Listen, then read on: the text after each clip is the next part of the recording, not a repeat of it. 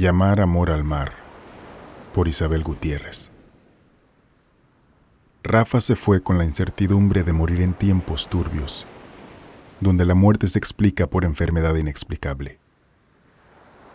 Octubre fue y en Pueblo de Brujas se veló su cuerpo.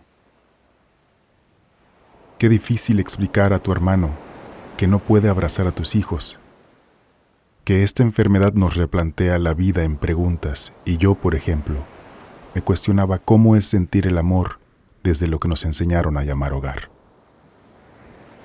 Tu muerte vino a darme las respuestas que estaban nubladas. Heme aquí, viendo cómo a papá se le derrama la tristeza y es abrazado por nosotros, sus hijos.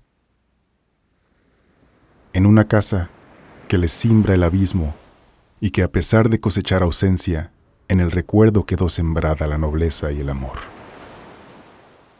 Y el muro que construyó mi madre, ese que no lleva abrazos ni besos, sí hace un mole para que a papá se le reavive el rostro. En sus palabras, para que se le alegre el corazón.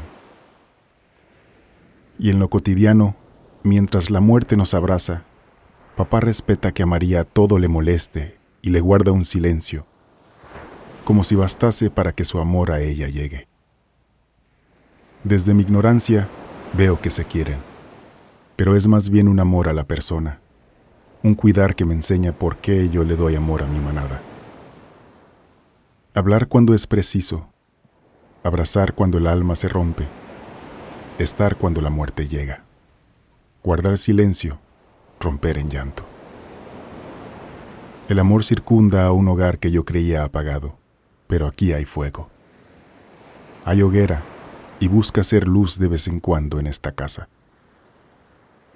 Estoy en este sitio que me enseñó a incendiar mi propia llama y a formar mi hogar. Ahora entiendo por qué Timoteo y María decidieron su vida junto al mar.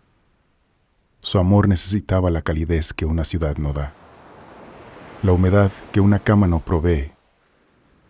Necesitaban de un amor que, a pesar de todos los dolores, solo un mar picado en lluvia busca sanar. Fin.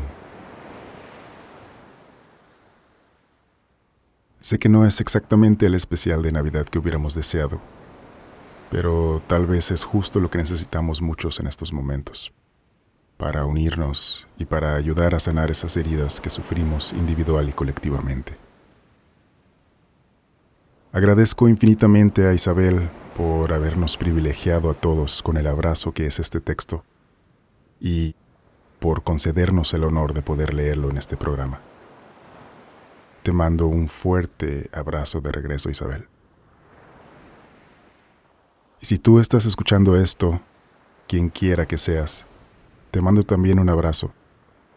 Espero que pases estos días llenos de amor y sobre todo salud y precaución. Y por si acaso no nos volvemos a escuchar antes, también te deseo un feliz año nuevo. Cuídate.